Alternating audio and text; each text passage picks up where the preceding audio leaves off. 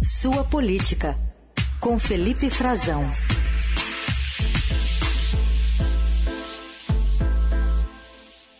Tudo bem, Frazão? Bom dia. Oi, Carol. Bom dia a você. Bom dia, Heisen. Bom dia, bom ouvintes.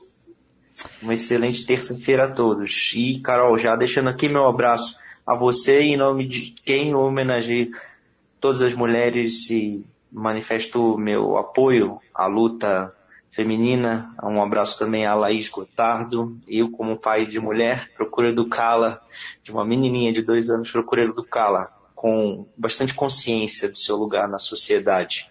Fica aqui meu registro. É isso aí, nova geração está chegando aí. Bom, Frazão, queria que você falasse um pouquinho dessa passada de chapéu que já está rolando aí há cinco meses do início oficial da corrida eleitoral, alguns encontros que alguns representantes de empresários, enfim, estão conversando com o agronegócio. Tem gente que não está gostando já dessa, dessa iniciativa. Conta mais sobre os bastidores dessa notícia que você trouxe ontem e hoje no Estadão.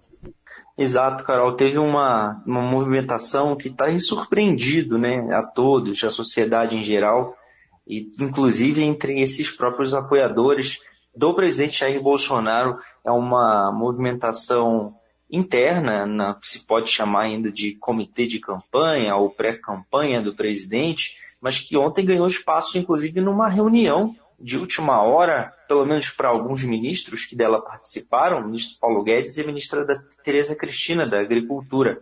Eles foram é, convocados ao Palácio do Planalto para receber uma comitiva de produtores rurais, uma comitiva do agronegócio formada principalmente, fundamentalmente, por pecuaristas. Pecuaristas que estão participando de uma estratégia de arrecadação de dinheiro já, já, em, já aqui em março, né? No início de março, uma arrecadação de dinheiro para a campanha do presidente Jair Bolsonaro.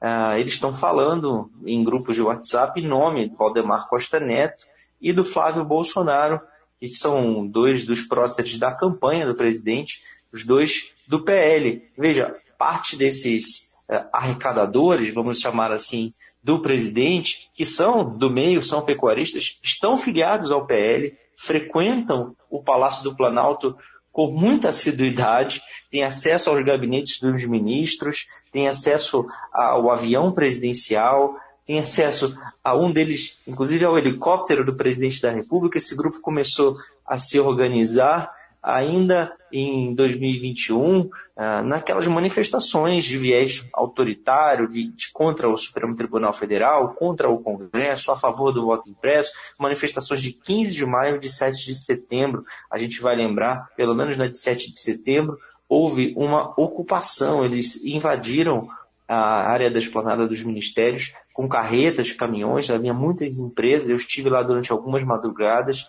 e esse grupo estava lá e ele foi recebido também, essa comissão, pelo presidente Jair Bolsonaro na ocasião. Um deles é o pecuarista Bruno Scheid, de Ji Paraná, em Rondônia, que é criador de gado, a família dele tem uma empresa, uma fazenda, e ele tem sido o mais incisivo na cobrança de apoios, mas não só. Tem outros nomes também, como Maurício Tonhá, que é dono da Estância Bahia, uma leiloeiro de gado, faz negócios com o Brasil todo, o Adriano Caruso, de São José do Rio Preto, exportador também de gado, eles estão participando, estavam todos no palácio de última hora, como eu disse, e isso tem surpreendido, né, porque nós já estávamos apurando isso, cara, acompanhando a, a organização desse evento, que a ideia era que não só fizessem um evento com Bolsonaro, que foi organizado, claro, passou pelo, pelo cerimonial, pela agenda da presidência da República, pelo gabinete do presidente, que está tentando se afastar desses pedidos de doação, vamos dizer assim, um pouco antecipados, fora de hora. É, se a doação for concretizada agora, inclusive, exige a atuação do Ministério Público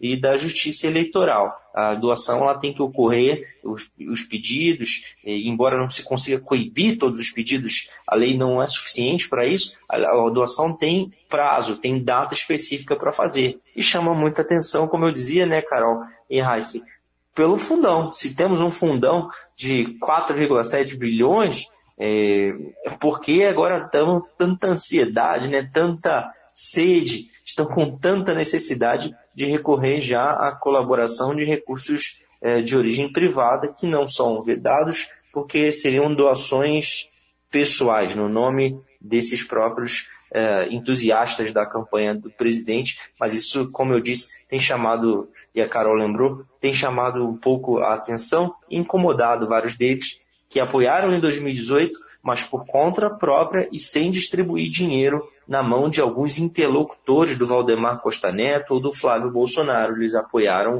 uh, por vontade própria, bancando eventos, realizando jantares, encontros e recepções para o presidente Jair Bolsonaro. Esse encontro no Palácio, viu gente, não tinha nenhuma pauta oficial não, era só para manifestar o apoio do setor ao presidente Jair Bolsonaro, agradecer a ele, mas o que faziam lá o Valdemar Costa Neto e o Flávio Bolsonaro até agora não foi explicado pela presidência da República.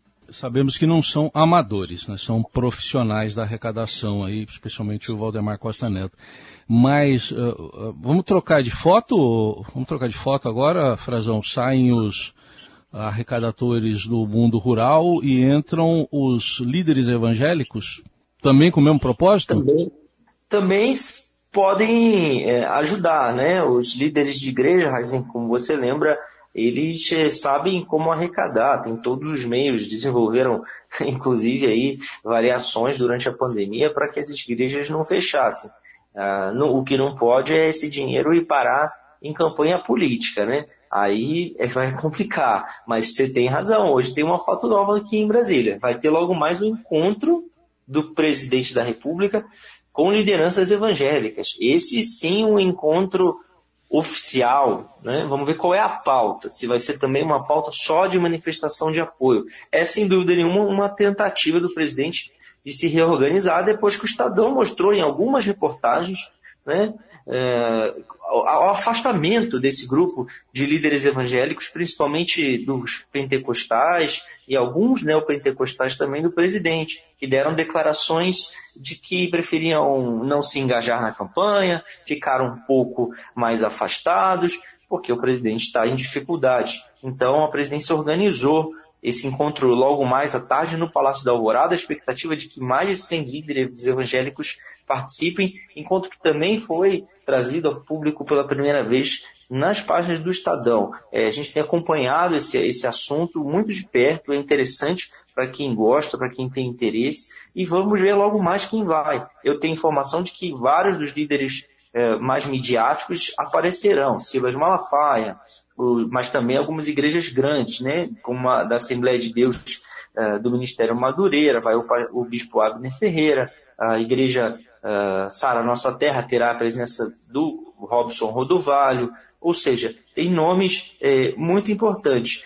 É uma certa reação do governo, vamos dizer assim. Vai ter uma fotografia grande, Heisen, importante para o presidente, vai demonstrar o apoio dele e eles estão contestando muito o apoio que o Lula e a movimentação que o PT está fazendo com podcasts para evangélicos, com a criação de vários núcleos nos estados. E hoje, inclusive, também tem mais um que está atuando nessa seara, que é o Sérgio Moro, vai fazer uma live logo mais à noite com uh, alguns influencers, né, influenciadores digitais evangélicos e discutindo o, jovem evangélico, né? O foco dele é a juventude e, e, as eleições. Vai fazer uma live hoje à noite, 21 horas, e ele também, a campanha dele, se reuniu ontem com um nome muito importante da Igreja Universal do Reino de Deus, um representante dele que a gente já conversou aqui, o advogado Zé Santana, esteve com o Marcelo Crivella, uma visita ao ex-prefeito do Rio, Marcelo Crivella, que a gente sabe foi um grande, é e foi um grande aliado do prefeito Bolsonaro, por pouco não estava lá na África do Sul como embaixador, porque não foi aceito em nome do presidente para defender, sobretudo, os interesses da igreja na África. E sobre jogos de azar, o pessoal da bancada evangélica está em cima, né? Pra, o, o presidente Bolsonaro já se manifestou de algumas vezes em lives, inclusive dizendo, olha, eu não eu tenho, tenho limites, né? Não dá para atuar sobre o legislativo, enfim, o projeto está passando.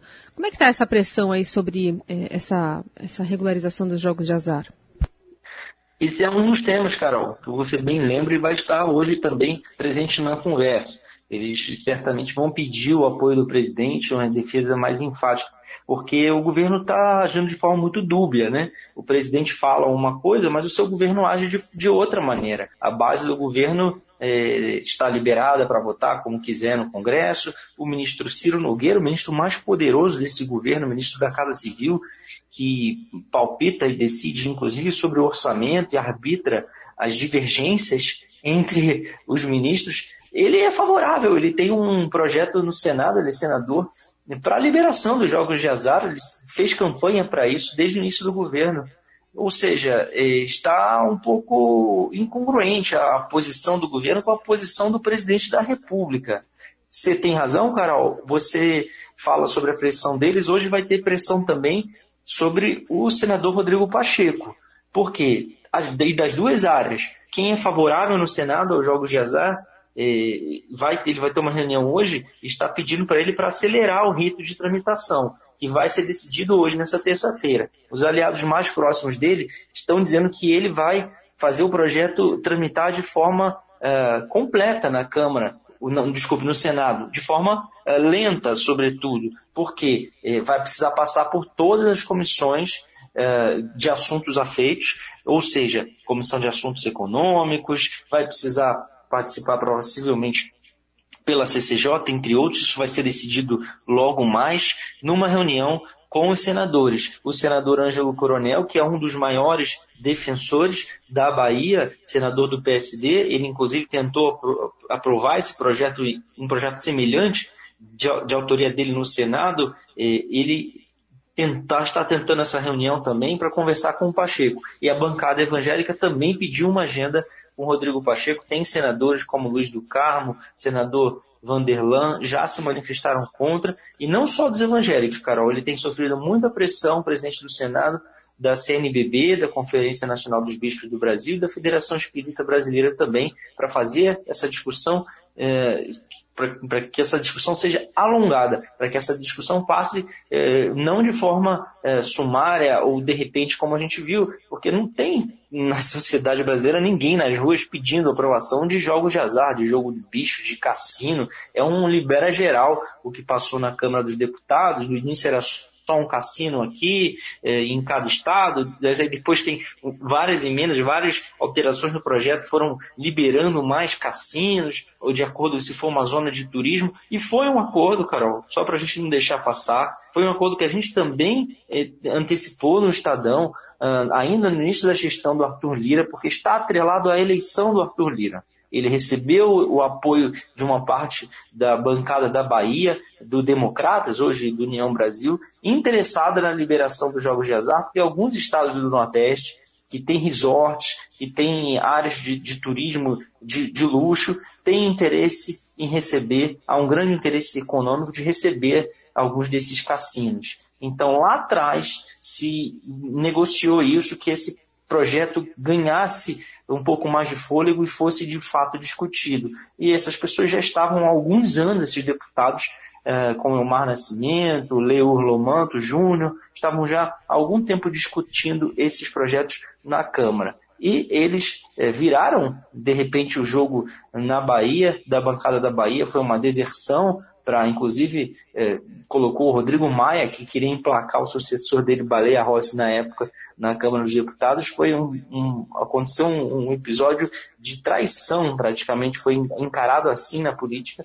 e eles apoiaram o Lira, e havia sim esse interesse, essa combinação, e não deu outra. Está aí com pouco mais de um ano de mandato, esse projeto foi aprovado na Câmara e está em discussão no Senado da República. Esse é Felipe Frazão, conosco aqui no Jornal Dourado, volta na quinta a conversar conosco aqui no Sua Política. Obrigada, Frazão. Obrigado, Carol. Um abraço a você, a Heisen e aos nossos ouvintes.